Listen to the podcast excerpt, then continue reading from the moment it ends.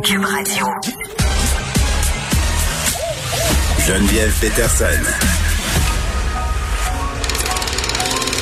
Elle réécrit le scénario de l'actualité tous les jours. Vous écoutez Geneviève Peterson. Cube Radio. Je vous disais en début d'émission que ma pire phobie dans la vie, là, j'en fais des cauchemars. Sérieusement, là, c'est qu'un de mes enfants se noie. Euh, j'en fais de l'anxiété. Je suis la mère complètement euh, over the top sur le bord euh, de la piscine. Là. Mon entourage me trouve fatigante. Je suis toujours en train de rappeler les consignes de sécurité, puis même mes enfants parfois me trouvent lourde. Mais bon, j'aime mieux euh, être plus prévoyante que regretter des affaires. Hier, il y a deux événements tragiques qui ont lieu, puis je suis pas en train de dire du tout qu'il y a eu de la négligence. Là, on sait à quel point ça arrive vite, une noyade, que c'est silencieux.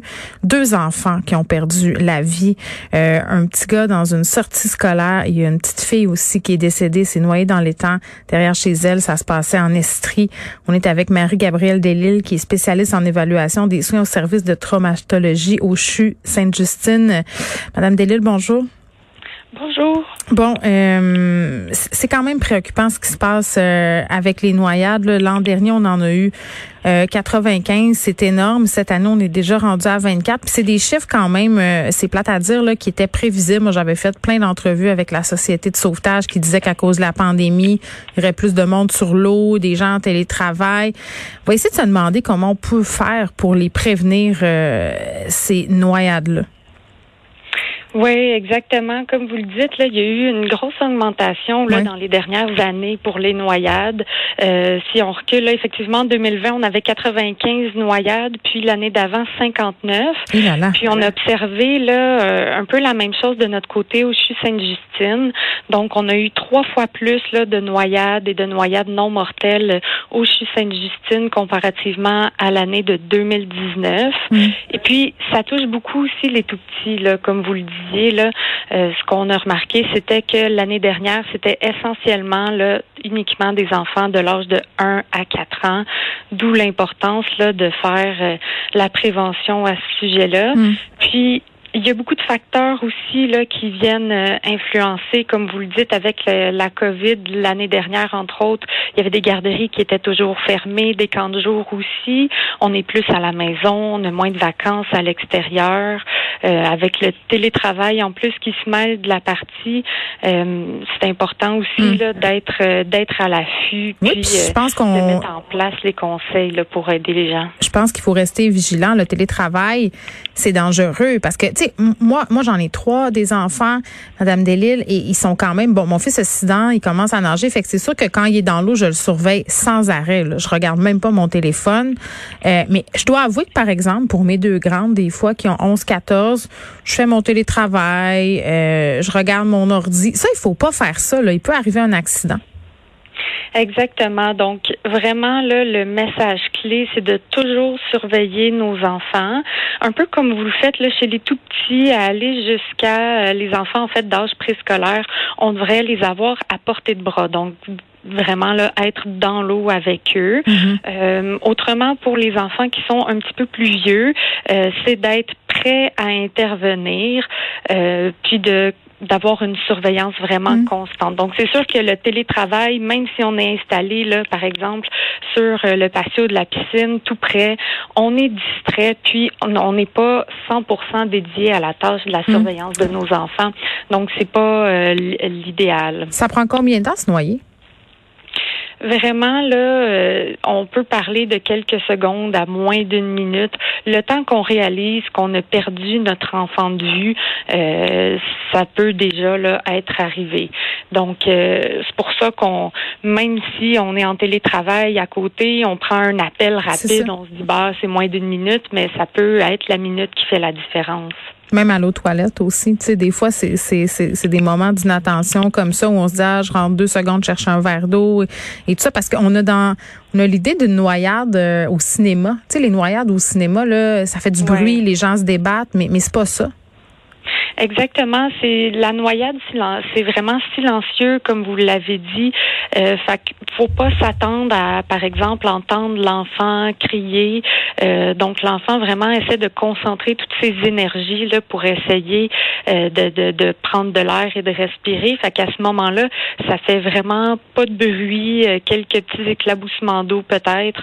Donc euh, c'est pour ça que le meilleur truc, c'est vraiment d'être mm. très vigilant, puis d'attitrer aussi une personne responsable parce que là, avec l'été qui arrive, euh, on va se promener un petit peu, on risque d'aller là voir des amis, puis euh, avoir des soupers, puis parfois là, bon, les enfants se baignent pendant que les adultes on discute à côté. Mm-hmm. Et puis quand euh, quand en fait là tous les adultes discutent ensemble, ben, il peut y avoir des moments où est-ce qu'au final il y a personne qui qui va être dédié à la surveillance. Puis c'est là qu'il arrive des accidents exactement. Mm. Donc d'avoir une personne attitrée à la surveillance euh, des enfants, le mieux pour ça, c'est d'avoir des fois un objet qui va symboliser là, le, qui va permettre là à la personne euh, en fait, de, de, de savoir là, que c'est elle qui a la responsabilité en ce moment de surveiller les enfants. Donc, ça mhm. peut être une casquette, un chapeau, un collier hawaïen, mais qui fait que cette personne-là, sa seule et unique tâche, c'est de surveiller les mhm. enfants.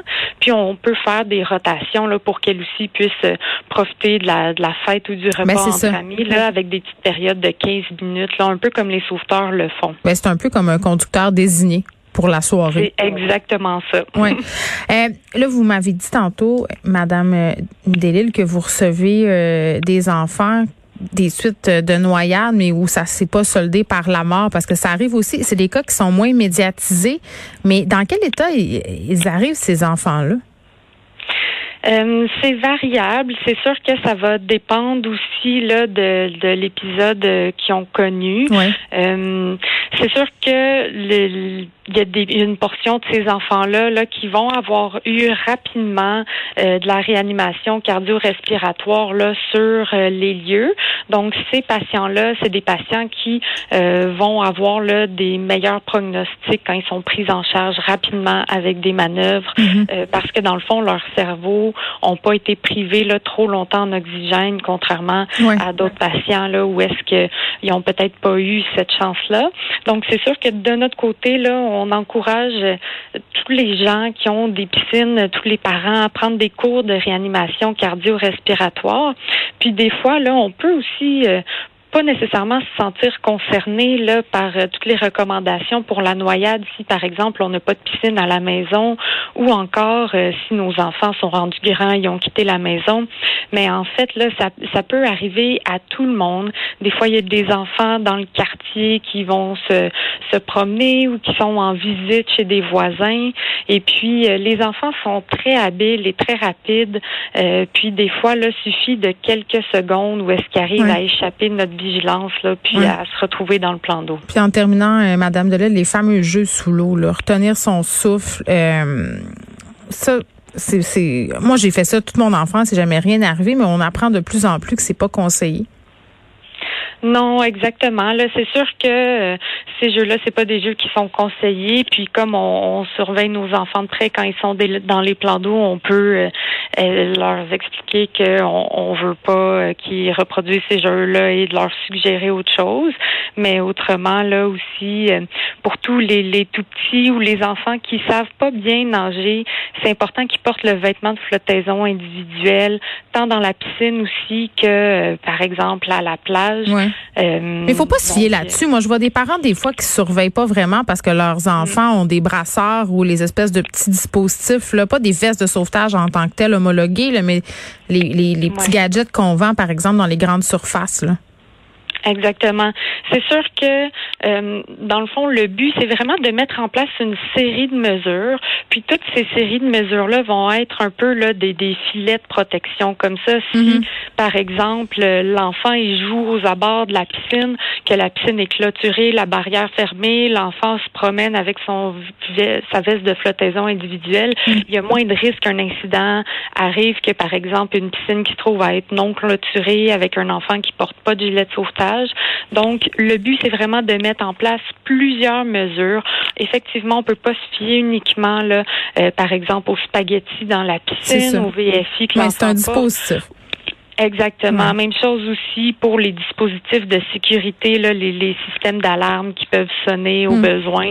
Donc, euh, c'est le but, on met le plus de mesures en Ouais. place. Comme Ben, ça, regarde, euh, que on a l'air, on a l'air de radoter chaque été. Là, Euh, moi, j'en fais mon affaire d'en parler à chaque début de saison, chaque début de vacances. Puis on sait en plus, là, il y a un accident de bateau, euh, bateau qui a foncé dans un pli de la 25. Il y aura plus de gens sur les cours d'eau cet été. On loue des chalets. On est content de se revoir. Euh, c'est c'est recipe for a disaster. là. Donc moi, je, on le répétera jamais assez les consignes de sécurité euh, près des plans d'eau. Puis vraiment, faut le retenir là, de nommer des gens désignés pour surveiller les enfants près des piscines, puis de jamais les lâcher des yeux. On lâche nos téléphones, on lâche la job, on est en vacances. Marie-Gabrielle Exactement. Delille, merci beaucoup, qui est spécialiste en évaluation des soins au service de traumatologie au CHU de Sainte-Justine. 24 noyades cette année, sérieusement, dont deux euh, très, très rapprochés, deux enfants qui ont perdu la vie. Vraiment, on offre euh, nos condoléances à leur famille.